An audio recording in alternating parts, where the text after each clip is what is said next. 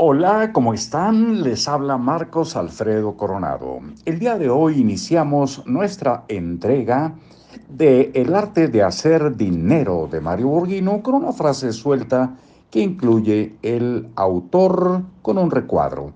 Si usted revierte la espiral de consumo por la espiral de inversión, su realidad cambiará radicalmente en pocos años. Muy bien, pues esto es Libros para Oír y Vivir. Recuerde que será un camino arduo y lento.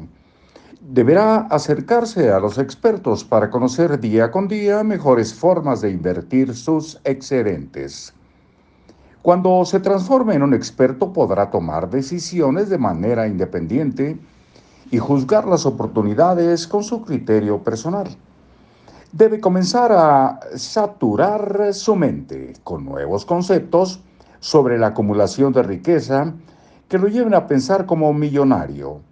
Si logra incorporar sistemáticamente estos principios, su vida cambiará de forma radical en los próximos dos años. Deberá disciplinarse y sacudirse el miedo a lo desconocido en materia financiera que parece muy complejo y en realidad es bastante simple. Por el bien de su estabilidad y libertad financiera, le aconsejo que comience hoy mismo y al cerrar este libro determine el día y la hora en que va a comenzar. No olvide postergar estas ideas, retrasará no olvide que postergar estas ideas retrasará el cumplimiento de sus anhelos económicos y su estabilidad. Si desea cambiar la situación económica en la que hoy se encuentra, le aconsejo aplicar una máxima de Albert Einstein en la que le propone llevar su mente a un nuevo nivel de pensamiento. Siembra un pensamiento y cosecharás una acción. Siembra una acción y cosecharás un hábito. Siembra un hábito y cosecharás un carácter. Siembra un carácter y cosecharás un destino. Terminamos con consejos para el próximo lunes. Uno, no construya un nivel de vida que lo mantenga agobiado en deudas. Dos, visite asesores financieros o banqueros a fin de que le informen de las opciones de inversión que tiene para el dinero de que dispone. 3. Sus temores e inseguridades acerca del dinero limitan su inteligencia financiera.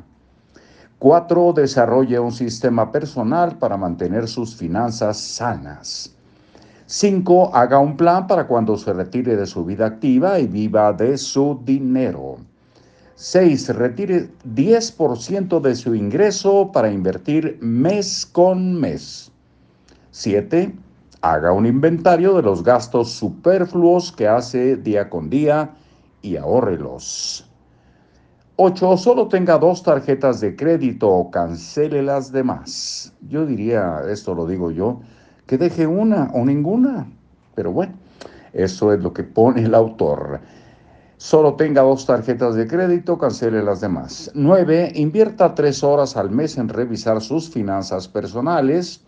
Y 10. Si ahorra 100 pesos diarios, tendrá 36 mil pesos en 12 meses. Ahórrelos. Y capítulo 6, planee su retiro, autoevaluación de sus hábitos financieros, una actitud previsoria. Eso es lo que sigue y nosotros Enseguida nos despedimos para desearles la mejor de las suertes y la mejor de las decisiones. Hasta luego.